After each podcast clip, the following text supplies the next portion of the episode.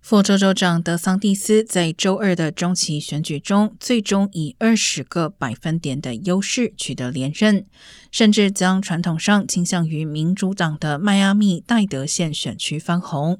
这使得德桑蒂斯声势大涨。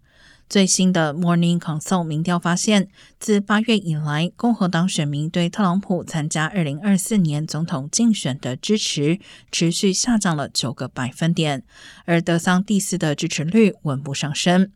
如果共和党初选在现在举行，百分之四十八的人将支持特朗普，百分之二十六的人支持德桑蒂斯。